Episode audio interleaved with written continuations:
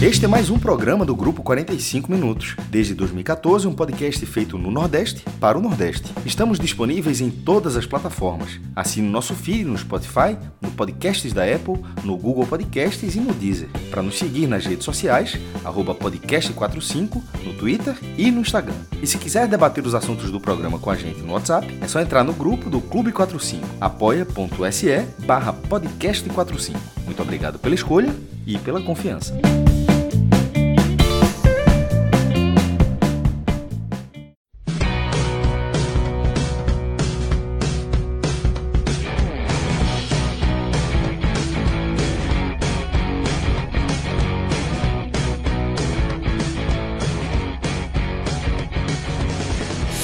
Galera ligada no podcast 45 minutos. A gente está começando aqui mais uma edição de um telecast. Vamos analisar aqui a classificação do Ceará para a grande final da Copa do Nordeste. Venceu o Fortaleza aí num clássico que era muito esperado e esse jogo, um jogo bem disputado. Estou aqui com o Thiago Minhoca, João Pedro Pereira, Rodolfo também na, aqui para conversar com a gente, e Rodrigo nos trabalhos técnicos. Mas Minhoca, antes da gente entrar de fato no jogo, é, o Ceará conseguiu armar ali uma, uma armadilhazinha para Fortaleza, fez um gol no início e conseguiu cozinhar o jogo e garantir essa classificação, né? Pois é, fala Lucas, fala é, JP, fala Rodolfo e todo mundo que está acompanhando aqui mais um podcast, Rodrigão, né, na técnica. Uh, pois é, né, foi um jogo, assim, eu até resumi no meu Twitter, que foi um jogo mais tático do que técnico, porque se você for olhar assim, os melhores momentos, não vai ter muitas finalizações no gol, nem Felipe Alves, nem Fernando Praz chegaram a trabalhar muito durante os 90 minutos, né? E o jogo talvez não tenha sido assim um, um encanto, né? Por, por, por jogadas uh, mais elaboradas, né? Foi um jogo que mais uh, a disposição tática prevaleceu mais. E nesse aspecto o Ceará se mostrou melhor, né? Soube se proteger muito bem. Os primeiros minutos, ah, daqui a pouco a gente vai adentrar um pouco mais, mas só para fazer uma explanação geral, os primeiros minutos o Fortaleza até teve mais o domínio, mas depois que o Ceará faz o gol, e eu, eu engraçado, eu tinha até alertado também no meu Twitter, né? Que o Ceará ganhava exatamente na bola aérea ofensiva com a entrada do Klaus, né, no lugar do Luiz Otávio. E foi exatamente com esse gol que o Ceará abriu o placar e o jogo depois se moldou exatamente como o Ceará uh, geralmente joga, né, assim, nos últimos anos. É um time que joga bem nesse estilo reativo, tem uma defesa muito sólida, né, e ali com o Klaus na bola aérea, muitos jogadores com entrega, o Kleber ajudando muito ali também no combate ofensivo. Uh, acabou esse molde dando muito certo. Por outro lado, a gente analisando pelo lado do Fortaleza, com muitas dificuldades de criação, algo que eu já estava pontuando até no guia mesmo da Copa do Nordeste da retomada, eu disse que o Fortaleza precisava ir no mercado, porque quando as peças, as melhores peças que ele tem, acabam não rendendo, não, não, não se tem no banco jogadores assim que consigam mudar o panorama, né? E aí o Fortaleza também acabou pagando preço assim, de algumas partidas que já não vinha apresentando esse bom futebol. Então, classificação merecida e o Ceará aí na sua terceira final desde essa retomada, aliás, desde quando a Copa do Nordeste foi criada, né? Terceira final pode aí pintar um, uma revanche, né? Pelo lado do Bahia, obviamente. Caso o Bahia chegue lá, mas também pode dar o confiança e aí mudaria um pouco o panorama, porque o Ceará entraria como o favorito da final. Então, antes da gente entrar de fato aí no jogo, chamar JP e Rodolfo, vamos lembrar aqui da parceria do podcast com o N10 Esportes. Eu tenho sempre batido aqui nas teclas da facilidade com que o N10 proporciona ao nosso ouvinte e ao, ao consumidor do N10 de, de uma maneira geral, é, para você ter o seu produto rapidamente em casa. É, o N10 é uma empresa aqui do Recife, com um centro de distribuição aqui no Recife tem um segundo centro de, de distribuição em São Paulo. Então, assim, eles estão é, bem espalhados pelo Brasil. E a, a, gente aqui no Nordeste, que muitas vezes sofre com a, com a demora da, da, da, chegada das nossas mercadorias, dos produtos, com, com fretes altos, no N10 você não tem isso, porque você tem de cara já frete grátis durante essa pandemia, é, a entrega rápida. É, teve gente que comprou num dia já recebeu no outro. É, eu já fiz compra, recebi com dois dias, o que é um prazo muito, muito bom.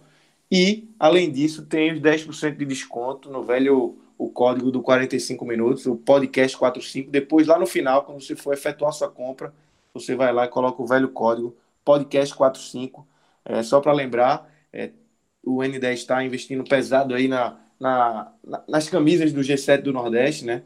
Torcedor do Ceará que está ouvindo aqui, que não tem ainda a camisa nova do Ceará, pode correr no N10, já tem lá a camisa nova, é, camisa que tá, tá dando sorte aí, né? Colocou o Ceará na, na final da Copa do Nordeste, tem lá a camisa, todos os tamanhos, com todas essas facilidades que a gente já apontou aqui. As camisas de Fortaleza estão chegando também, camisas de outros clubes do Nordeste, como Bahia, Esporte, Náutico, Santa Cruz. Então, esse é o N10. A gente já apresentou muito aqui o N10 e é sempre bom reforçar essas facilidades com que o N10 é, faz com que a gente tenha acesso aos nossos produtos, não só camisas de times, como também material de, de musculação, caminhada, material esportivo de uma maneira geral. Você vai encontrar no N10 Esportes, www.n10.com.br.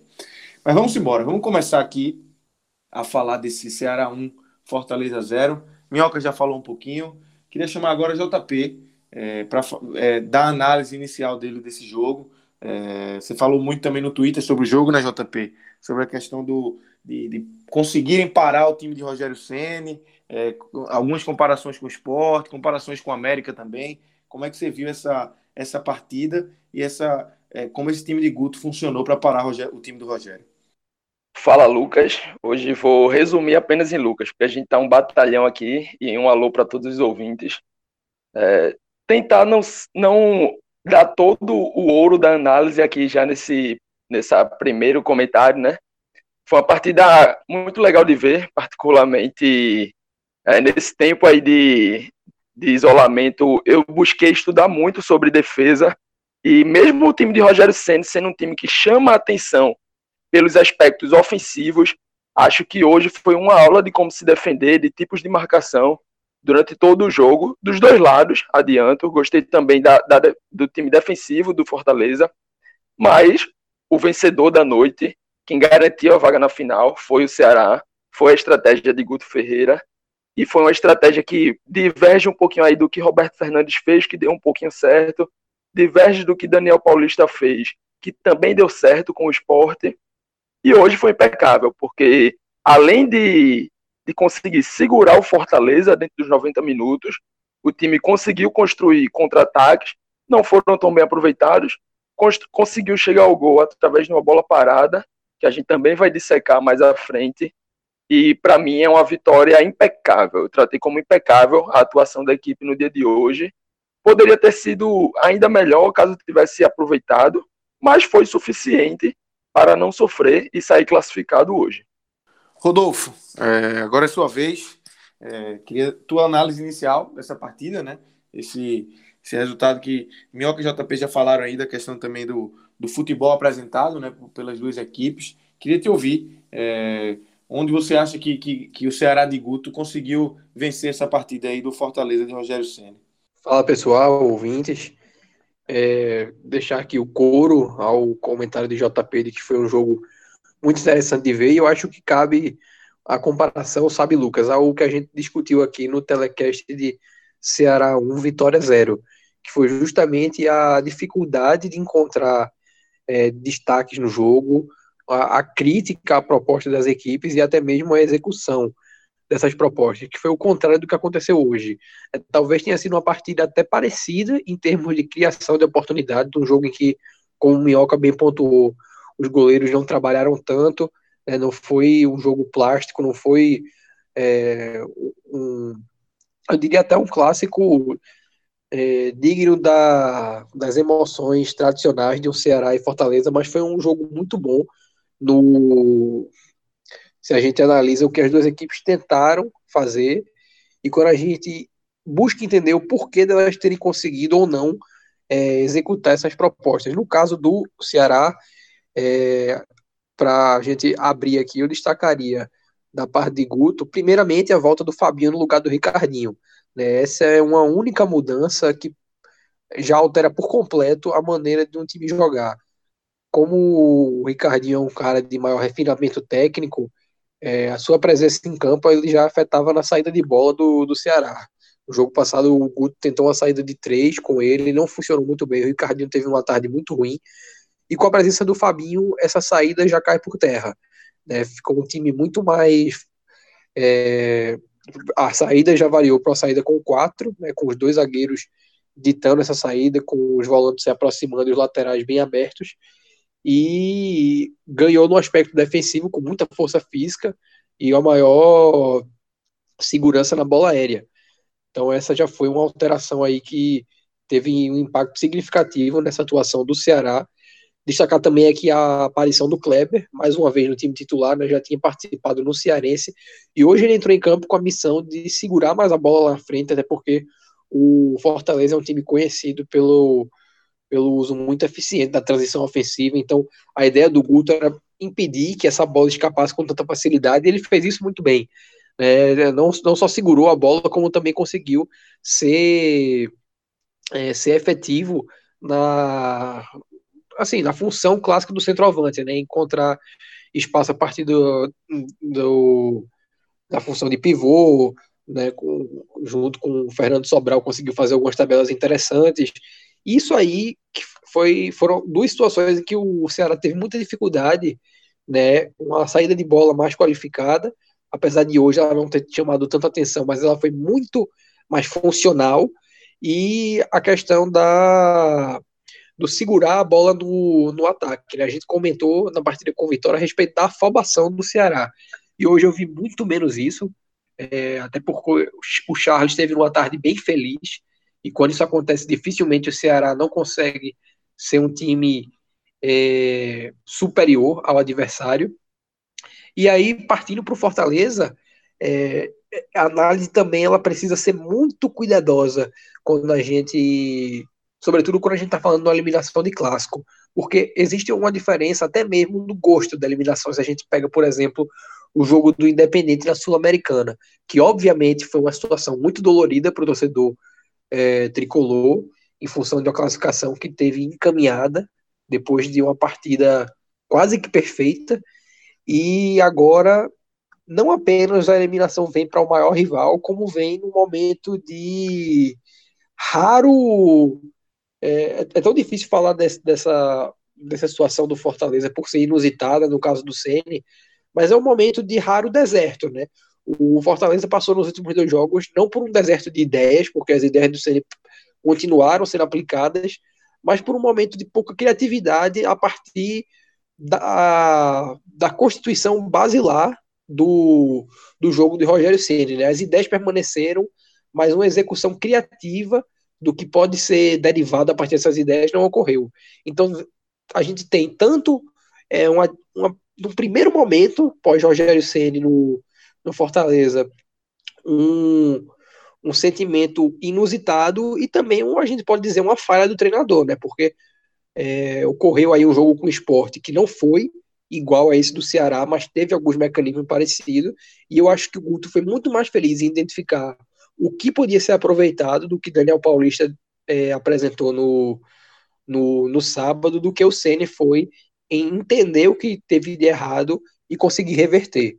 Tá? Então esses são assim os comentários inaugurais para como o JP pontuou, a gente não entregar tudo aqui nos primeiros minutos.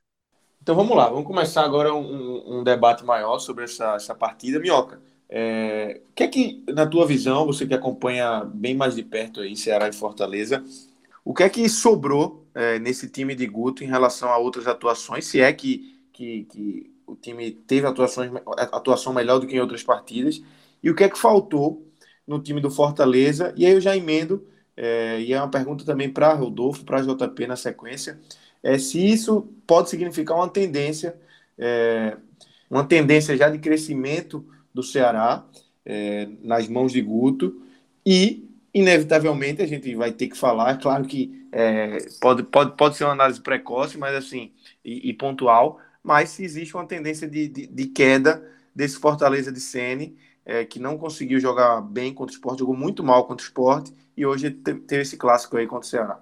Então, Lucas, é, começando pelo Ceará, eu acho que a, a mudança, né, que eu, eu, até discordei, assim, do Fred, do Cássio, no, no último podcast da questão uh, relacionada, como eles enxergavam o próprio Fortaleza, a maneira como o Fortaleza a, tinha a hora vencido... de cornetar é aqui, viu, Minhoca? Que eles não estão, não, não, então era... embora. Era, não era nem uma corneta, era mais um, uma visão diferente, porque uh, a maneira como se pintavam Fortaleza com certo favoritismo e tudo mais, era sem entender um pouco o contexto como o próprio Fortaleza chegou nesse favoritismo. E também o próprio Ceará. Uma coisa que o Fred falou, e vou até aproveitar, e aí já aproveitando uma fala que eu acho que o, o Fred acertou muito bem, quando o Ceará fez aquele pacotão, né, no começo da, da, da temporada, trazendo Sobes, Fernando Praz, Vinícius, Rogério, enfim, trouxe muitos jogadores e ainda, e era uma coisa que a gente falou também no guia, né, da, dessa retomada da Copa do Nordeste, eram muitos jogadores a serem trabalhados. E eu frisei naquele momento que os jogadores que poderiam ser os jogadores que resolvessem de imediato o problema para o Guto seria exatamente os jogadores mais jovens. Por exemplo, a titularidade do Rick hoje ela é, é, praticamente uma certeza. Hoje não é Lima, não é, não é Leandro Carvalho, não é Wesley, não é uh, nenhum outro tipo de jogador, não é o Rogério, não é esse jogador que está sendo a opção de preferência do Guto. Por exemplo, no jogo passado, ele colocou o Jacaré. Então, já era algo que eu imaginava. O processo que o Ceará teria que passar, é, digamos, de fazer testagem com outros jogadores, uh, esse processo talvez não vá ser mais necessário. Porque se esses jovens jogadores já estão mostrando bom futebol, eu acho que esse é o grande caminho que o Guto tem para encontrar o time ideal. Outras opções que o Guto fez é pegando um pouco do próprio trabalho do Enderson. Quando eu também frisei lá no guia, né, o Enderson conseguiu, com um jogador apenas, dar o equilíbrio ideal para o Ceará, que foi exatamente o Fernando Sobral. E desde o jogo é, da, da, da, da, da, Copa do Nordeste, né, quando o Ceará retomou, Fernando Sobral assumiu a titularidade e vem dando esse equilíbrio. Ele não é o jogador mais técnico do Ceará. E a torcida, por muitas vezes, cai muito nessa onda, né, de tipo, não, o Ceará precisa jogar com dois jogadores abertos, dois velocistas, para ter mais é, é, qualidade e tudo mais. Só que o Ceará, como mecanismo de time, ele precisa entender um pouco da recomposição. Por exemplo, o lado direito do Ceará, que é um problema, né, Samuel Xavier apoia muito bem, mas é um jogador que dá muitos espaços. Na partida de hoje, o, o, o, papel do Fernando Sobral foi fundamental, foi praticamente um segundo lateral direito ali uh, pelo lado direito do Ceará. Então, eu acho que nesse aspecto, o Guto vai encontrando um time mais encorpado. Mais encorpado né? Até a escolha do Klaus, ele tinha mencionado antes que, por exemplo, quem jogaria pelo lado do Luiz Otávio seria o Brock. E aí muita gente imaginou que na partida contra o Vitória, quando teve a expulsão do, do, do Luiz Otávio, ele, ele não colocou o Brock porque o Brock tinha dois amarelos, para exatamente utilizar nesse jogo da semifinal mas ele acabou utilizando o Klaus, né, um jogador que tem uma bola aérea muito boa, e me parece, pelo mau momento do Luiz Otávio, que o Klaus também pode acabar ganhando essa titularidade. Embora o Luiz Otávio seja um zagueiro é, de melhor qualidade técnica, nessa temporada ele não vive um bom momento. Então vai se moldando. É, eu ainda vou ter um pouco do receio para analisar que esse é o time ideal do Ceará, esse time que entrou em campo, porque a gente tem que ter o cuidado uh, ainda por conta de uma partida, né? Por ser um clássico. A mesma coisa que aconteceu com Fortaleza, quando muita gente quis ter uma certeza de que o Fortaleza estava pronto, a mesma coisa eu acho que vale para o Ceará agora. Foi uma vitória importante, é um processo que o Guto está encontrando, e um outro jogador que eu acabei esquecendo de citar, né? Uh, a saída do Ricardinho, que era um jogador bastante contestado também pela torcida, a entrada do Fabinho parece casar melhor com o estilo do Charles, porque aí você pode ter um primeiro volante com uma característica né, que defende melhor, que pode ser o Fabinho, pode ser o William Oliveira, que acabou entrando no lugar do Fabinho, né, que sentiu ali no, durante o jogo. Então, nesse modelo, o Guto vai encontrando o time. E acabou encontrando no momento ideal, né? Vai aí, quem sabe, buscar o bicampeonato, tanto para o Ceará como para o Guto, já que o Guto foi campeão em 2017 com, com o Bahia. Então, é, pelo lado do Ceará, é exatamente isso. É, é um processo que está sendo feito e um processo que parece que já está quase pronto. Mas, claro, a gente precisa de mais jogos. Vão ter os jogos da Série A que vão ser bem mais é, puxados, mas parece que o, o Guto vai encontrando esse time. Pelo lado do Fortaleza, eu acho que mostra um pouco mais a realidade. Eu vi, tanto é que muita gente lá no, no Clube 45, o, o, o ex-Roger Cid, né, que agora não mais, que criticava muito meus comentários, ele dizia que é, eu estava vendo coisas erradas onde não, não havia, mas deixou eu entender mais ou menos isso. E eu tinha falado para ele, né, eu até agradeci o comentário, né, de maneira um pouco irônica, mas porque o Fortaleza, ele tem uma, uma questão de tipo, todo o processo do Fortaleza, esse favoritismo que o Fortaleza ganhou, foi numa sistemática de jogo que o Fortaleza não era que sempre aplicava isso. Aliás, no Brasil, você só tem o Flamengo que consegue manter um sistema de jogo numa alta intensidade com a qualidade que tem. O Fortaleza, ele imprimiu isso em um determinado momento da temporada passada, principalmente na reta final da Série A, e em alguns momentos dos jogos. Hoje eu vejo o Fortaleza com problemas, por exemplo, o Oswaldo não jogou bem contra o esporte, não jogou bem contra o Ceará, e aí o time na construção tanto o Felipe quanto, quanto o, o Juninho são jogadores que precisam de substitutos também quando eles acabam errando muitos passos, quando o Juninho não tá, não tá bem na bola parada, precisa ter um outro jogador com essa característica. O David caiu muito de rendimento também nessa retomada, não não tá, não se apresentou tão bem como geralmente tá, como estava antes da pausa do futebol. Então são problemas que o Rogério Ceni precisa é, equacionar. Eu até fiz essa pergunta, mandei uma pergunta aqui para a coletiva e ele respondeu, né, eu fiz a pergunta qual a característica de jogador que mais necessita hoje no clube, e ele respondeu que, digamos, eu já esperava essa resposta, ele mencionou que a grande, não é bem a característica de jogador, na verdade é a possibilidade de ter esse jogador, porque o Fortaleza não tem um orçamento tão grande, e aí precisa ver, dentre os cenários possíveis que ele pode adquirir um jogador, qual é o jogador mais próximo para ele obter. Mas pela maneira como ele descreveu ali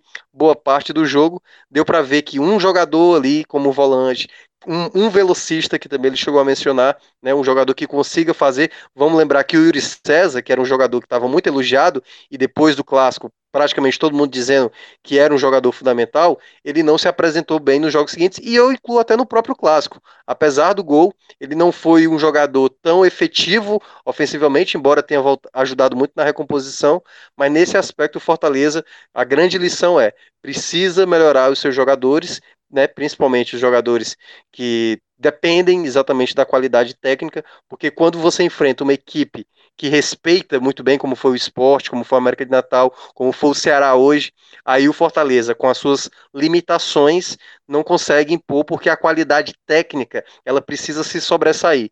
E nesse caso, nesses jogos recentes, o Fortaleza sofreu muito, né, exatamente para apresentar essa qualidade técnica que já tinha apresentado em outros jogos. É, a minha linha ela é muito parecida com, com a de Minhoca. Eu vou só adicionar alguns pontos que acho que complementam bem a, as teses apresentadas. É, eu enxergo o Ceará num momento bem experimental, tanto na utilização de peças, né, o Minhoca falou aí do Jacaré, que foi uma situação que a gente abordou também nesse último telecast Vitória e Ceará e Vitória. É, isso mostra que existem poucas unanimidades ainda no, no, no time ideal do, do Ceará. A gente tem o Fernando Praz, que é absoluto no gol, um Charles no meio, Bruno Pacheco, que para mim vai se consolidando na lateral esquerda, mas sobretudo na, na linha ofensiva, a exceção do Vinícius e do, do Sobis, eu acho que está muito em aberto aí, incluindo para a chegada de reforços, né? Apesar de isso demonstrar, sobretudo, ineficiência de mercado muito grande, porque o Ceará já trouxe bastante jogador para o meio e para o ataque.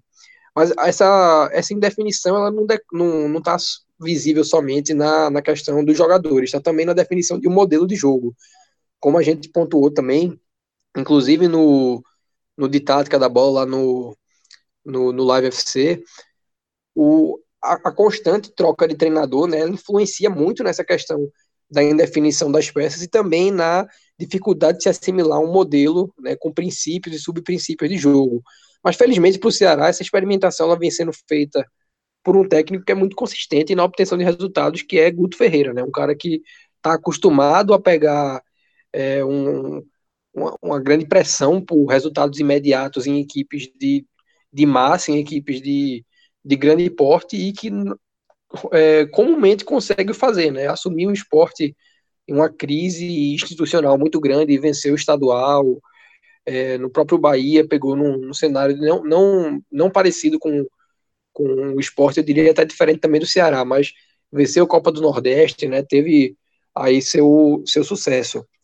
Então fica mais fácil você conciliar essa indefinição, mas eu acredito que isso é, esteja atrelada à questão dos resultados, porque quando começar a Série A, e seguramente todas essas, essas margens de dúvida elas não vão estar seguras até o início do, do campeonato nacional, não, não vai ser tão simples assim, porque o Ceará não vai conseguir ser consistente, quer dizer, muito dificilmente vai conseguir ser consistente em termos de resultados num, numa primeira divisão. Né? Então, acredito que o início do campeonato, é, particularmente, vai trazer algumas dificuldades para Guto Ferreira. E no caso do Fortaleza, é, como eu falei na abertura aqui, é o momento de ser, de ser muito cuidadoso para que uma sequência ruim de jogos não seja o suficiente para a gente começar a destabilizar um trabalho de longo prazo.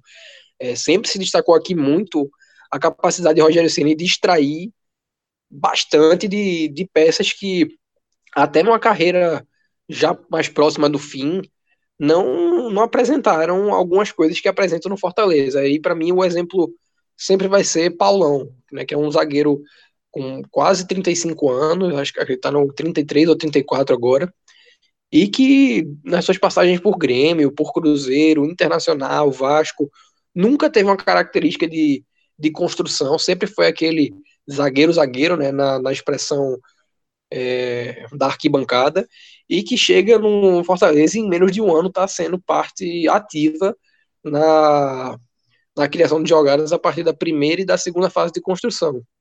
Então, é, essa característica do técnico, ela tem que ser preservada agora, porque o Fortaleza vai precisar de uma, é, de uma utilização plena da capacidade do seu elenco e dos potenciais reforços, mas também evidencia né, que é um grupo que é, sempre teve jogando no limite, e o principal é, norteador do, da, do trabalho do CN foi que ele conseguiu manter essa, esse limite prolongado, né? O prazo de validade dele foi, foi muito muito longo, né?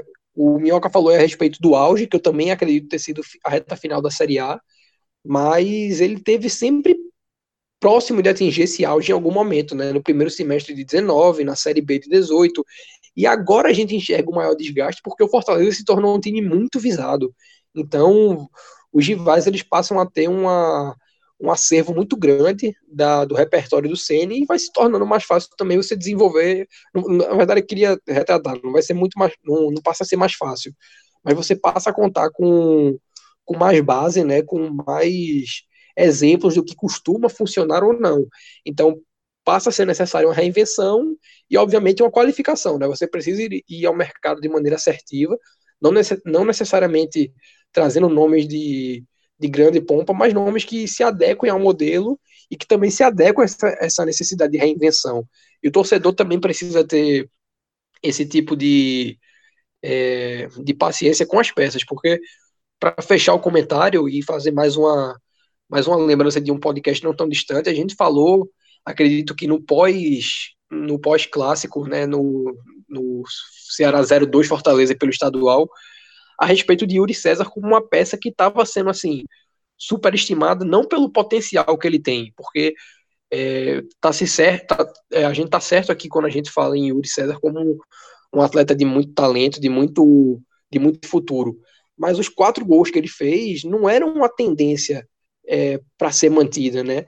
E eu usei até o exemplo do Caio Talismã, um jogador que surgiu no Botafogo, que sempre que entrava fazia gols, e a partir do momento que essa é, essa situação de talismã dele acabou sendo minada, muito se, se condenou o jogador muito rapidamente, né? Foi negociado porque tinha essa impressão de que ele era um jogador que entrava para mudar o panorama do jogo e nem sempre isso vai acontecer.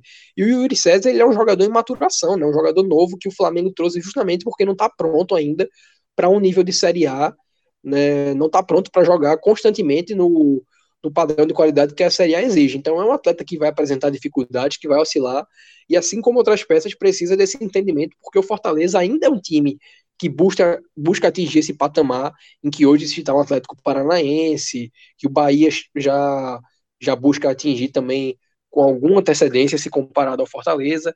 Então não dá para atropelar etapas hoje no Fortaleza e fazer dessa classificação, dessa desclassificação uma tragédia, porque por mais dolorosa que seja, é, ela é parte de um processo que foi iniciado há dois anos e que somente agora vai tendo é, um, assim, um verdadeiro é, colapso de, de, gestão. Não, não, é um colapso interno, não é um colapso do trabalho, mas vai ter um colapso é, de gestão do momento por conta da pressão que vai ser feita em cima do elenco, do próprio Sene, né, que passa agora a contar com seu primeiro fracasso retumbante, digamos assim, e no momento em que a Série A está começando e que vai apresentar muita dificuldade para o Fortaleza também.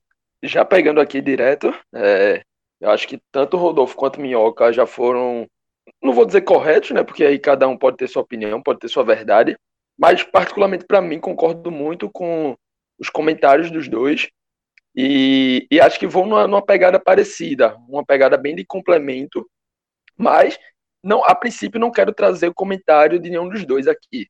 Quero trazer comentário lá ainda de dezembro e janeiro e comentários de Fred, e aí comentários bem que geraram muita repercussão, muita gente discordou, quando Fred taxou o Ceará é, de bomba relógio. Por que Fred, naquele momento, fez isso? Primeiro, acho que pelo treinador do momento, Argel, é um treinador que tem quem ame, tem quem odeie, mas eu acho que já tem um, um prazo de validade. Foi um cara que não acho que tenha feito o trabalho suficiente para ter recebido a chance de iniciar o ano em um time de Série A como o Ceará. Depois dele, a gente lembra dos jogadores que já permaneciam e já causavam ali, não rendiam tecnicamente o esperado dentro já do elenco de 2019. E aí a gente pode citar Bergson, a gente pode citar é, Leandro Carvalho, que por alguns momentos foi muito criticado, ainda é, não atuou, ainda é reserva. Matheus Gonçalves, que teve uma renovação de contrato. O Wesley, que foi pago alguns milhões na sua contratação por causa de uma atuação ainda em 2018. Alguns problemas desse elenco iam permanecendo, se somando, e aí a gente lembra dos, das contratações. E aí foi quando o Fred resume essa bomba relógio. Ao mesmo ponto que teve boas contratações, como a gente sempre falou da segurança que Fernando Praz ia trazer ao, ao sistema defensivo, ao gol, como a gente sempre falou, o que Klaus poderia agregar, mesmo sendo um zagueiro muito lento, é um cara que é soberano na bola aérea, e aí hoje teve gol, que garantiu a classificação, e na defesa cortou absolutamente, eu não tenho os números exatos, mas fica aquela impressão que toda bola que passou ali por cima, na área dele, ele cortou. Vinícius, o Vina, né? É um cara que a gente sempre falou da falta de regularidade, e foi assim no Náutico, foi no Bahia, foi no Atlético Mineiro. É um cara que, por uma partida, destrói, joga, muito, joga muita bola, decide, mas passa ali duas, três partidas meio sumido, meio desligado do time, digamos assim. Ele parece que tem um botãozinho que, que liga e desliga, e não está sempre ligado. É, e a sua boa bola parada, apesar disso, decidiu muitos jogos onde passou com a bola parada e hoje com assistência numa falta, né? É, e para mim o grande pilar, Charles, que é um cara de extrema intensidade. Ele não é mais aquele volante que a gente chama de área a área. Para mim, acho que essa nomenclatura tem que mudar para volante que é de linha de fundo a linha de fundo, porque Charles está no campo inteiro, em todos os corredores, está na esquerda, está na direita, está no meio. E hoje é, é uma partida nesse estilo de todas as peças. Quem a gente criticou esteve no banco, nem entrou, ou nem isso, como Rogério, como Rodrigão, que, que acabaram nem entrando. Quem entrou e foi bem, foi bem dentro do que a gente comentava desde dezembro ou janeiro, quando a temporada, quando a temporada se iniciava. Mas, para mim, o principal nome é o de Guto Ferreira, nesse momento, na partida de hoje, nessa classificação. Exatamente pelo equilíbrio. A gente vale ressaltar que Argel não durou muito tempo, apenas cinco jogos, saiu e deu lugar a Anderson, que é um cara de filosofia completamente oposta à de Argel. Depois Anderson decide deixar o cargo para ir para o Cruzeiro e chega a Guto. E aí, quando o Guto chega, a gente sempre falou: Guto não é um treinador que faz suas equipes jogarem um futebol de encher os olhos. Guto tem gente que ama, Guto tem gente que odeia. Mas o que ninguém discute é a capacidade de Guto Ferreira em montar times equilibrados e conquistar objetivos. E foi assim no Bahia, com, com subida de divisão e título da Copa do Nordeste, subiu o Inter de divisão, subiu o esporte de divisão e ganhou o estadual dentro de uma crise imensa, com um elenco que não foi montado por ele. Então, Guto é isso. Ele não vai ser o cara que vai marcar todos os jogos com a marcação lá em cima, ele não vai ser o cara que vai se retrancar em todas as partidas e só buscar contra-ataque. Ele é um cara que sabe se moldar tanto ao adversário quanto ao momento do jogo. Quando o time precisa propor, buscar mais o ataque, ter a posse, o time consegue fazer isso. Lógico que tem falhas, porque a gente está falando aqui de Guto Ferreira, não está falando nem de Klopp, nem de Guardiola. Quando o time tem o placar e, e precisa se defender, ele sabe tirar espaços, sabe marcar pressão, sabe recuar um pouco e chamar o adversário para o seu campo e, e depois buscar os contra-ataques. Então, o Guto é um cara que é. Acho que a gente pode resumir como um viciado em conquistar resultados, em conquistar objetivos. E é isso que ele vem fazendo no Ceará até aqui. Vem fazendo muitos testes, exatamente porque o elenco não, não foi montado por ele, o elenco tem problemas, como jogadores não encostados, mas pouco aproveitados, que a gente já citou aqui a torta e a direito. Tem chegada de novos jogadores, Rick da base, Jacaré, que veio destaque no campeonato cearense, um jogador novo, questão de garimpo do mercado do Ceará, né, não foi pedido de Guto. E Guto tem utilizado, dentro do possível, esses jogadores. Tem também o Fernando Sobral, que acho que a gente precisa mencionar aqui o equilíbrio que ele traz ao time. É, Minhoca já falou muito bem. Fernando Sobral no ano tem 10 partidas, é, sendo 8 como titular e 10 vitórias. Não é à toa, não é sorte, não é coincidência. Fernando Sobral consegue trazer um equilíbrio à equipe, tanto quando joga pelo meio, como ali um volante, tanto quanto joga pela ponta. E aí já jogou na ponta esquerda com Anderson, com Guto, vem jogando na ponta direita e parece que vai conquistando esse, esse equilíbrio, parece que vai conquistando a sua vaga, garantindo cada vez mais, jogo a jogo, não só pelos resultados, mas pelo desempenho. Porque tem bola para isso, porque encaixa taticamente no que é pedido, executa bem, tanto na fase defensiva, quanto na ofensiva, quanto em transições. É um cara que agrega bastante. Trazendo mais para a partida de hoje, é, o Ceará buscou fazer isso desde o início, buscou tirar espaços do Fortaleza, e aí Charles foi uma peça essencial em acompanhar o, o volante Felipe do Fortaleza, que é um cara que tem muita qualidade com a bola nos pés, e Charles não deu sossego para o Felipe. Sempre que o Felipe buscava a bola, Charles estava ali no cangote, né? era aquele cão de caça, aquele cão que ia atrás. Quando o Felipe dominava, Charles já encostava sem deixar que o Felipe virasse para o campo ofensivo para poder distribuir a, a, o jogo.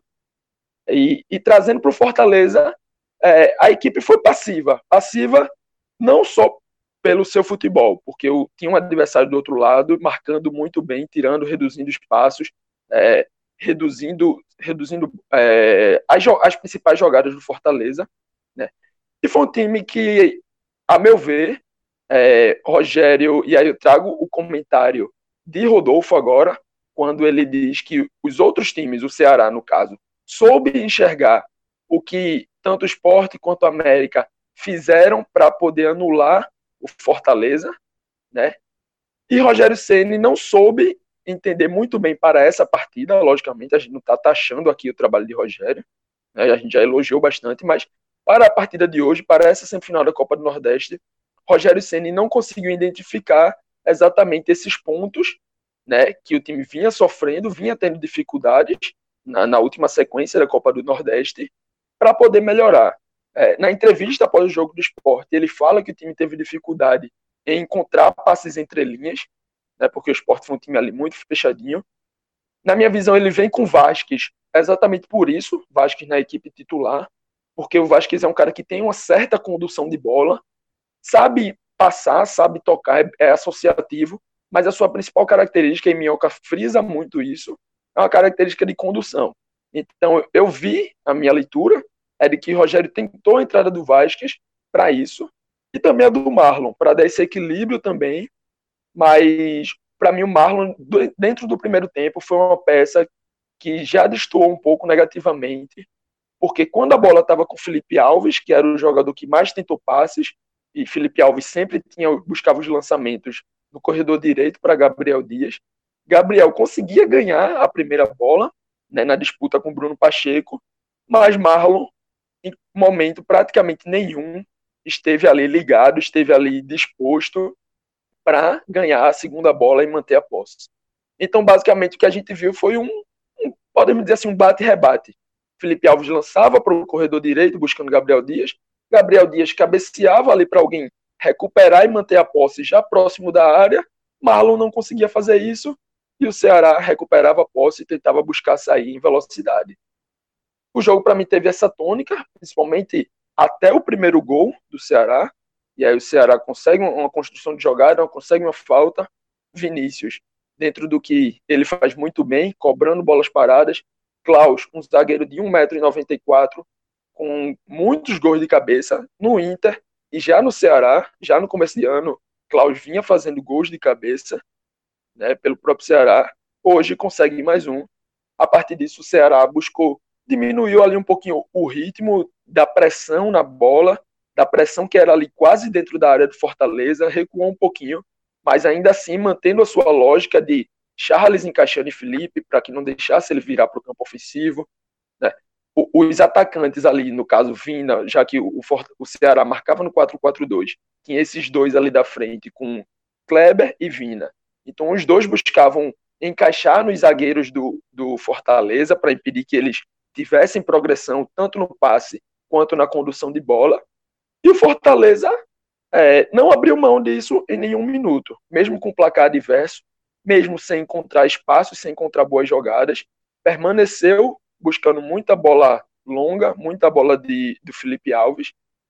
E aí o Ceará soube fazer um jogo inteligente, não sofreu muito e conquista uma vitória merecida.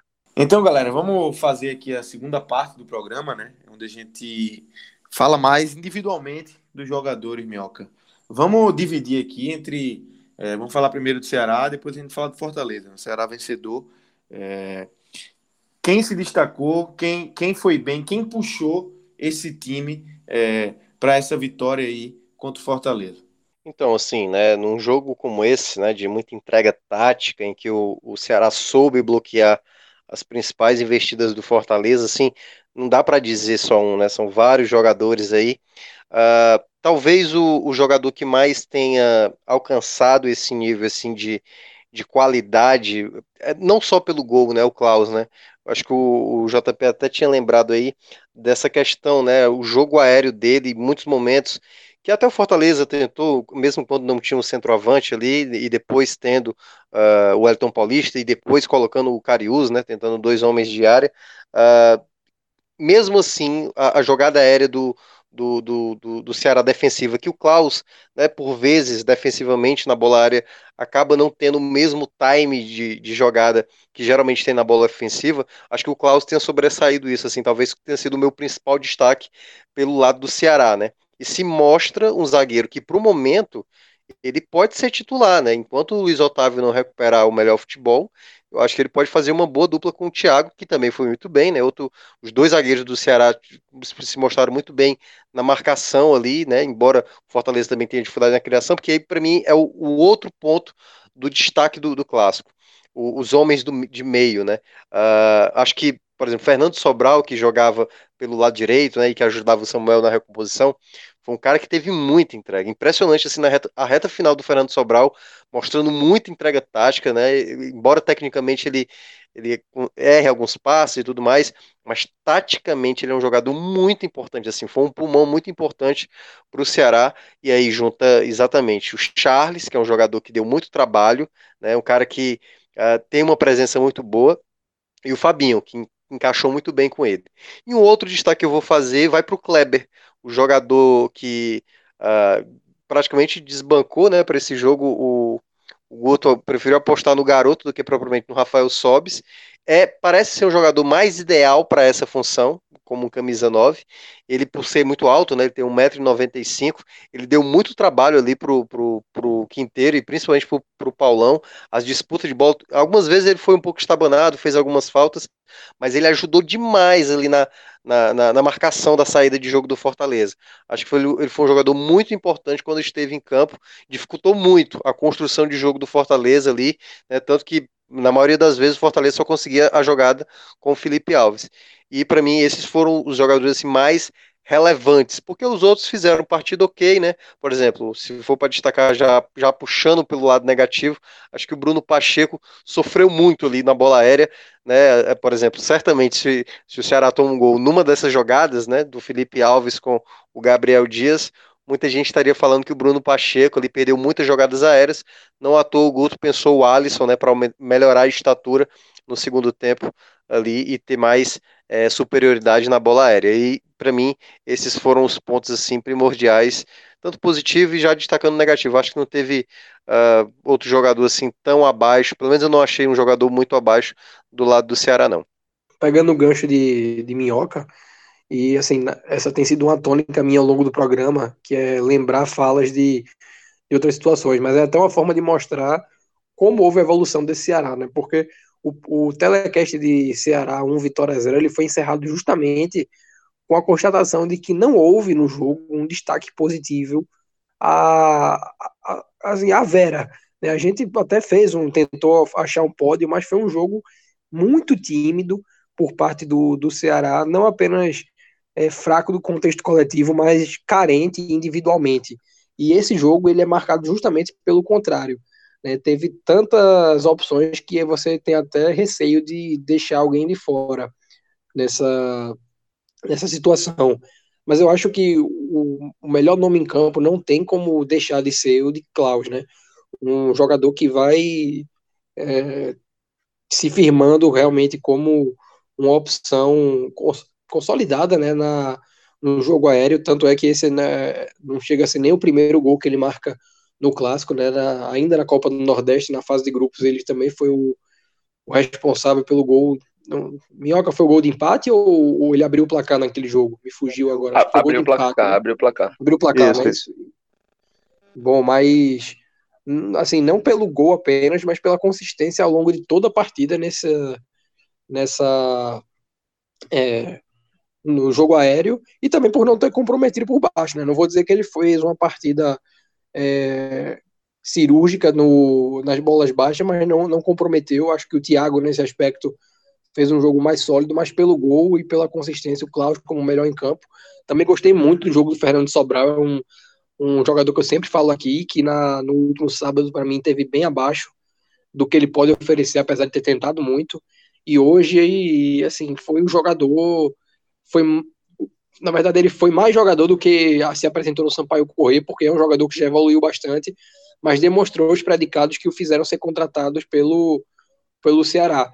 E por último, Charles, né, que quando eu olho assim, a cada, a cada jogo que ele. A cada bom jogo que ele faz no Ceará, você olha o quão, o quão ineficiente é o mercado de maneira geral, né? Porque até o fato dele estar tá disponível para vir jogar no Ceará depois do que ele fez no esporte e o Inter tendo a oportunidade de mantê-lo no elenco, né? O Inter, que é um time que desde de Odaí em 2017, é um time que se vale muito de um jogo com volantes construtores, né? O caso de, de um de um Patrick, o caso de um Musto, que foi contratado somente para isso. E você tem em casa o Charles e vendê-lo pelo. Ah, não dá para dizer que 4 milhões é uma bagatela, mas pelo que vale o jogador, foi um investimento justíssimo por parte do Ceará. É, vale mais do que isso, e hoje ele é, dar esse retorno em campo. Então, esses três nomes, para mim, eles têm que realmente fazer. É, um, tá, tá, um pouco acima dos demais, sabe? Pela consistência no jogo. É, e estão aí pelo alto nível, né? Não é porque o nível foi, foi baixo e esses estiveram um pouco acima. Não, foi porque esses foram muito acima de um nível que, de maneira geral, foi alto. É, e coletivamente eu também queria assim, só dar uma engrandecida, porque a gente trouxe aqui né, essa visão de que o Ceará ia para tirar um favoritismo do Fortaleza, um favoritismo por ter sido um time mais consistente ao longo do ano, por ter sido um consist mais consistente ao longo dos últimos dois anos. É...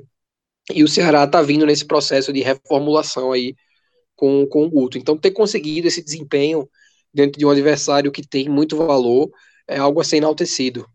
É, então, dá, assim, de certa maneira, o Guto Ferreira também tem que ser citado, ainda que fora do pódio dos 11 dos, dos jogadores que participaram do jogo. Já seguindo aqui, hoje, hoje o negócio está meio frenético, né? Tá, vou tá. Com... Estamos acelerado. vou, vou com. A, a turma não quer deixar Lucas falar muito, não. Então vou seguir aqui. Vou com o pódio. vou com o pódio com os mesmos nomes de Rodolfo, mas vou inverter um pouquinho a ordem. Eu acho que a consistência do Ceará na partida, a intensidade na marcação, é, os volantes do, do Fortaleza não terem jogado, sobretudo Felipe, passou muito pelo jogo de Charles.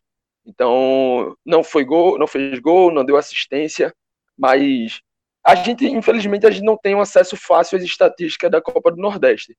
Né? Não, não, não, tem aí nos, nos aplicativos, nos softwares tão facilmente. Mas Charles, assim, correu o campo inteiro, roubou bola, interceptou bola, fez coisas assim que números não, não mensuram também, porque você impedir que, que alguém receba um passe, você está sempre ali acompanhado, não vira estatística, mas vira algo essencial para o jogo, né? para o esquema, para o decorrer, para tudo que acontece. Então, coloco o Charles aí como meu primeiro colocado, o segundo, logicamente, Klaus, pelo gol e pela soberania defensiva também no jogo aéreo, como o Rodolfo falou muito bem, por baixo não comprometeu, né, fica sempre aquele friozinho ali na barriga, porque ele é um zagueiro um pouco lento, um zagueiro que às vezes erra um pouquinho de tempo de bola, mas por cima foi soberano e, e o gol coroa essa, essa e coroa e coloca ele na segunda colocação. E em terceiro, o Fernando Sobral, para mim é um cara que já há dois anos eu falo muito bem, desde o do, do Sampaio Correia. Já teve que ouvir aquela velha brincadeirinha de algumas pessoas em alguns debates falando sobre ele. Ah, se tu gosta tanto, aluga uma casa e vai morar com ele, não sei o quê. E hoje tem se mostrado aí um cara essencial é, dentro do esquema, é um cara que executa tudo quanto é necessário para ser um, um ponto de equilíbrio dentro do time. Gostaria também de mencionar as partidas, já foi falado aqui Kleber, é, já foi falado aqui não foi falado, na verdade, né, nos destaques, mas achei que Vina também fez uma partida interessante. Em duas oportunidades de contra-ataque que o Ceará poderia ter ampliado o placar, era Vina o cara que dava opção de passe, pedia a bola, tinha condições, e acabou que em uma é, Oswaldo recuperou ali, né, a última bola do, do primeiro tempo contra Rick, numa corrida é, muito grande, ninguém esperava aquilo e era a Vina que vinha dando opção ali de passe, poderia ter recebido, poderia ter ido para o gol. No segundo, no segundo tempo também tem outra oportunidade no qual o Quinteiro corta, e Vina também dava oportunidade, também poderia ter recebido a, a bola e ido até o gol. É, acho que e, e, conta também a assistência, né, na bola parada ali. E Fabinho, também Fabinho foi um cara que assim fez fez a dupla com Charles, também correu muito, marcou muito, é, foi foi inteligente quando teve a bola no pé, ele não é o cara mais técnico do mundo, não tem o melhor passe do mundo, mas não comprometeu. Também foi um ponto de equilíbrio ali, um ponto muito importante para essa equipe. Então acho que esses cinco nomes aí merecem ser citados, mas com o pódio com Charles, Klaus e Sobral. E aí vamos entrar agora no, no Fortaleza, Minhoca. Eu acho que as análises vão ser mais negativas do que positivas, né? É, o time, mais uma vez, não fez um grande jogo, acabou derrotado e, e como e aí, como o Rodolfo falou no começo do programa, o Rogério vai enfrentar esse primeiro, primeiro baque aí no comando do Fortaleza. Como é que foram as atuações desse time aí em Pituaçu nesta terça-feira? É, eu acho que é importante destacar, antes de, de citar os nomes, uh, o Fortaleza teve uma questão, e eu acho que muito torcedor vai se empolgar com, com essa justificativa, por conta do time titular que entrou em campo, né? Então muita gente vai falar assim, começou sem um camisa 9, sem o Elton Paulista, que poderia também ter sido o Carius, uh, era para ter começado com o Romarinho. As justificativas, eu acho que por, por, um lado fazem sentido, que obviamente você, quando entra com o Marlon, que é um jogador mais de questão tática do que questão técnica, né? Claramente você vê o Marlon com muitas dificuldades de fazer uma, uma qualidade de passe melhor, seja uma jogada de efeito, que não é a característica dele, né? Um jogador que a torcida conhece desde a época da Série B, né? Mas o que o Rogério Ceni gosta muito. Eu até entendi, eu tinha frisado também isso lá no Twitter, que o Marlon seria uma opção interessante porque daria mais é, movimentação para o Fortaleza, daria mais liberdade para o Gabriel subir, poderia fazer o Juninho pisar mais próximo da área, né, chegar mais perto da área para tentar uma, uma, finalização. Só que nesse esquema tático, nesse duelo tático que foi de, de cada lado, o Marlon sai como o pior da, da, da partida, exatamente por isso, porque taticamente, apesar dele ter ajudado na construção defensiva, quando saiu o gol do Ceará, ele se tornou uma peça inútil, porque o jogo pedia mais qualidade pelo lado do Fortaleza, que tinha que construir, né, que tinha, passou a ter a mais a posse da bola, o Ceará jogou mais pelo contra-ataque, e ele não era esse jogador ideal. Enquanto no ano passado o Fortaleza tinha o Edinho, né, que era um jogador que ia para cima e tudo mais, o Fortaleza, de início, quando toma o gol, acabou tendo esse problema com um jogador que não tem essa característica. Então eu entendo que o torcedor uh, que já tem uma raiva, né, já vem acumulando uma raiva com o próprio Marlon e com e muita gente vai tentar justificar a derrota pelo time inicial. Uh, se você olha o todo, até quando o Rogério Ceni coloca as peças principais, a gente não viu muita mudança, né? A entrada do Romário não causou tanto efeito, o Oswaldo, que começou o jogo, também não se apresentou bem, o David também muito muito sumido no jogo, o Mariano Vasquez, que foi a opção e que jogou mais por dentro também, não, não, não se apresentou uh, muito bem, né? Tanto que tomou um amarelo numa, numa, numa, chegada, teve uma discussão com o Charles em um determinado momento. Então, se você olhar as peças do Fortaleza no, na, na noite dessa semifinal, não se apresentaram bem. Então, não adianta o torcedor, e eu acho que é importante o torcedor não entrar na ideia de que não foi a equipe, a equipe titular que entrou em campo ou um determinado jogador, que no caso o Marlon, que eu estou citando, que foi o principal problema. Foi o coletivo do time. Foi exatamente o desempenho, foi a, a, qualidade de passe. O Quinteiro, por exemplo, teve que fazer muita recuperação, porque muitas vezes ele soltava a bola errada. O Felipe dando bola esticada errada. Então teve muitos, muitas tomadas de decisões do Fortaleza no jogo por mais qualidade técnica, porque talvez o jogo pediu mais do Fortaleza o lado técnico do que propriamente o lado tático. Então a escolha do Marlon, que inicialmente eu até entendi como uma questão tática, e também porque tinha que preservar o Romarinho, o Romarinho é, foi tá, tá, sendo o jogador do, do, do Rogério Senna mais utilizado, e o Rogério Senna não quer perder jogador, já que vai começar a Série A daqui a pouco, e aí ele teve que abdicar dele, poderia ter colocado o Elton Paulista e aberto o David, mas ele fez essa opção acho que poderia ele ter iniciado com o David aberto e o Elton Paulista e ter sacado o Marlon. Mas nessa ideia, eu acho que nada disso teria afetado o desempenho em campo. Acho que o desempenho em campo foi que afetou. E todos esses jogadores que eu citei, né? Oswaldo, muito apagado, ah, enfim, muitos jogadores abaixo. A defesa do Fortaleza, e aí cabe um destaque ao Quinteiro. O Quinteiro, na jogada do gol, é ele que está marcando o, o Klaus ele, ele dá uma distância de uns dois, três passos, o Klaus está afastado dele, e o Klaus, por já ter realmente um bom tempo de bola, teve o tempo de pegar um impulso, e aí ele não vai na jogada, o, o Quinteiro, ele fica olhando a jogada, o Paulão é que tem que voltar para tentar impedir uma cabeçada, mas aí a bola, ele, o, o Klaus chega de frente e cabeceia, acho que foi uma falha defensiva ali, principalmente por questão do Quinteiro, que também não vem fazendo uma boa temporada, né, o Paulão até vem se estabelecendo um pouco mas é outro ponto que também o Fortaleza acho que também era para rever em termos de contratação. Então, assim, em termos gerais, assim, o time como um todo se comportou muito mal. Assim, até as opções que entraram no banco, até o time ideal que a torcida hoje pode estar dizendo, ah, faltou entrar com o time principal, esses jogadores que entraram também não causaram muito efeito. Fortaleza teve uma posse de bola no segundo tempo, mas não teve assim a oportunidade criada, né? E aí, claro, tem, tem que se reconhecer também como o Ceará soube fechar muito bem o Fortaleza, mas faltou a qualidade. Por isso que eu, o ponto que talvez tenha pesado mais para o Fortaleza hoje, faltou a qualidade técnica prevalecer uma jogada de algum jogador para que estabelecesse exatamente a superioridade, conseguisse o um empate, quem sabe ganhasse ali ainda, enfim, virado ou no, nos pênaltis para tentar ganhar a vaga na final. Então, acho que o ponto importante para o torcedor é esse, é entender que não foi a escalação inicial e não foi um jogador específico o time como todo não se comportou bem e não foi a primeira vez. A gente já tinha visto em jogos anteriores. Rodolfo, é, você consegue montar um pódio aí de, de negativos do, do, Fortaleza e até assim, é, quem, quem conseguiu se destacar nessa, nessa partida, né? Olha, Lucas, a grande. É, o, o, resumo que para mim tem que ser é, tratado aqui, para a gente poder contextualizar isso, é que o Fortaleza veio de dois jogos decisivos, nos quais o goleiro adversário foi um mero espectador. Tanto no caso do Maílson do esporte, com a exceção daí da, da disputa de pênalti, quanto no caso do Fernando Praz hoje. Isso passa muito pela dificuldade de definir jogadas, né? Eu diria que nas duas partidas o Fortaleza chegou a ter o controle do jogo em determinado momento, mas esse controle ele foi é, não, não foi acompanhado em nenhum momento por iniciativa, não é iniciativa, mas capacidade de, é, de criação e definição de jogadas, né?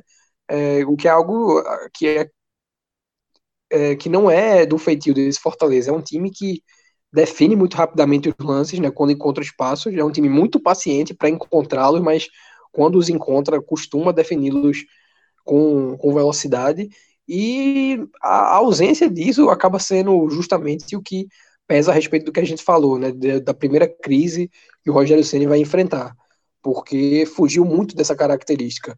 Então não tem como no é, no apanhado geral a gente não destacar aqui negativamente os os nomes da linha de frente, né? E aí eu, eu corroboro com o Minhoca a respeito da questão do David.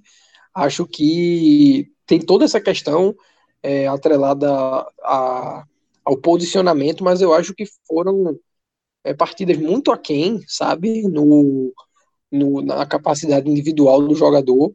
Então, para mim, é o nome que mais, mais pesa negativamente. Acho também que, no caso do Oswaldo, teve aí um, algumas situações, sabe, que especificamente nesse jogo de hoje com o Ceará, não não, não foram condizentes com a atuação do jogador que ele é, é, até muito abaixo mesmo do que, do que costuma performar. E na questão do Quinteiro também pela, pela, pela bola parada, né? Foi um, um gol que chamou a atenção até mesmo do mais frio acompanhante da, dessa partida, né? O grande vão que existiu no, no espaço em que Klaus atacou a bola. E é muito complicado você é, defender hoje na bola parada, porque é, por mais que você tenha material para estudar como o time adversário ataca, sempre é uma situação em que você não tem como é, fazer oposição a uma correta execução. Né? Quando o, o, o, cobrador acerta o pé, como foi o caso do Vinícius, é, você tem que estar muito bem posicionado, porque o teu adversário ele conta com a vantagem de atacar o espaço, né? Ele conta com, com impulsão, ele conta com é, uma movimentação para desmantelar o que você quer defender, né? Para desmanchar. O próprio, o próprio ângulo do cabeceio, né? Exatamente. Então você exatamente a orientação corporal ela atrapalha muito. Então quando, quando não se tem esse posicionamento correto, você já tem assim praticamente tudo perdido, porque basta um ataque correto à bola para no mínimo, no mínimo o teu goleiro precisar fazer uma defesa, né? Se, se a bola for em cima dele, é, ele vai, vai, vai pegar no susto e vai dar um rebote, dificilmente ele encaixa, mas basta um ataque correto à bola e o direcionamento no gol que, que é perigo. Então, é assim, chega a ser um pecado isso acontecer num jogo dessa magnitude, né? Porque a bola parada ela é um item assim exaustivo, um tópico exaustivo em sessões de treinamento. E num clássico, então, ela tem um potencial de decidir, né? Até porque como a gente destacou, são duas equipes que vivem um momento de dificuldade na geração de oportunidades. Então a bola parada ela podia pesar tanto para um lado quanto para outro. E aí hoje foi o dia dela pesar para o Ceará e eu diria que a opção do Guto pelo Klaus foi justamente por isso, né, para para ter esse reforço nessa situação e acabou sendo uma escolha que pesou positivamente. Então esses três nomes eu acredito que dois do setor ofensivo porque precisa ter essa essa cobrança em cima da da, da linha de frente. É, e o Quinteiro pela participação direta, né, não a participação negativa, no, no lance capital da partida. São é, de, coletivamente também, a gente, da mesma forma que eu destaquei o Ceará, preciso destacar aqui o, o Fortaleza. Foi um, uma partida bem é, dissonante a respeito do que eu tratei aqui, né? Um time com pouca capacidade de, de definição dos lances, né, que manteve assim a, a paciência habitual Até no, no último, acredito que o último lance do jogo tenha sido uma cobrança de lateral, que a bola foi jogada na área, né, um lance bem inteligente do, do, do Tinga. Só que, assim, é muito pouco, sabe, para o que a gente está acostumado a ver do Fortaleza. Então, de maneira geral, acredito que tenha sido uma atuação decepcionante em função da magnitude do jogo, do potencial do time, é, do próprio é, atuação recente, é, porque por mais que o 2 a 0 não tenha sido uma atuação de grande nível do Fortaleza né, no, no Campeonato Cearense, ela foi uma atuação fiel ao que o time costuma apresentar. Né? Não, não, não, foi um jogo de maior intensidade, até porque era bem no início assim dessa retomada, mas teve muito mais próximo do que do, do, que no jogo de hoje, né? Hoje em nenhum momento o Fortaleza conseguiu ser a equipe que, que costuma ser. Alguns princípios foram mantidos e não, não podem deixar de ser porque é um trabalho de dois anos, então não vai se perder tudo da noite para o dia. Mas foi assim, eu particularmente me senti bastante decepcionado, sabe? Em função do que a equipe pode apresentar, sobretudo num jogo que pede pela, pela maior imposição, que é o, que é o clássico. Já seguindo aqui, é, acho que vou muito na linha de, de Minhoca e de Rodolfo mais uma vez. É, o coletivo do Fortaleza faltou hoje, num geral, mas realmente a gente pode citar sim é, jogadores que, que tiveram uma jornada abaixo. Né? Acho que quando tanto o individual pro coletivo quanto o coletivo pro individual influenciam muito um no outro. E hoje é, o coletivo foi abaixo e o individual foi abaixo também. Porque assim, o lado direito, se, se a gente tivesse que escolher alguém é, que foi positivo pelo Fortaleza, eu citaria em primeiro lugar o Gabriel Dias, porque ele ganhou disputas ali, né, sobretudo na bola aérea, e aí no segundo tempo o Guto tenta corrigir isso, tirando o Bruno Pacheco, colocando o Alisson. E aí, pegando esse gancho de Gabriel Dias, que para mim foi de razoável para bem, cumpriu o seu papel, eu já trago Marlon pro lado negativo. Se Gabriel Dias ganhou várias primeiras bolas, ganhou várias disputas ali, várias bolas que eram esticadas pelo Felipe Alves e, e ganhava a primeira disputa, Marlon, que era o homem para estar junto dele ali, que era o homem do apoio, que era o homem de disputa e, e ganhar a segunda bola, não conseguiu fazer isso basicamente a partida inteira. Foi para mim um dos principais pontos que, que faltou nesse coletivo do Fortaleza, porque essa é uma jogada que o time utiliza muito, né, algo coletivo, quem entra e quem sai sabe executar isso, mas Marlon hoje, numa jornada abaixo, não conseguiu.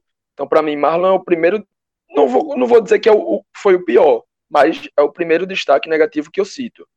David também, é, como o Rodolfo muito bem falou, tem uma expectativa sobre o David, até pelo valor de compra depositado, venha fazendo um início de ano bem correto, bem encaixado no time, digamos assim, vem atuando mais na ponta direita, David é mais o cara que, que atua junto do Gabriel Dias, ao invés do Marlon, e hoje jogou mais centralizado ali, muita gente chama de falso 9, muita gente chama de, de atacante referência, centroavante, enfim, foi o cara que jogou mais centralizado, não ofereceu tanto, no segundo tempo eu acho que ele teve mais a bola, tentou cair um pouquinho mais pelo, pelos lados, até porque o Wellington Paulista, que é o 9 de referência de ofício, entrou, o Cariús acabou entrando, acho que até no próprio lugar do David depois.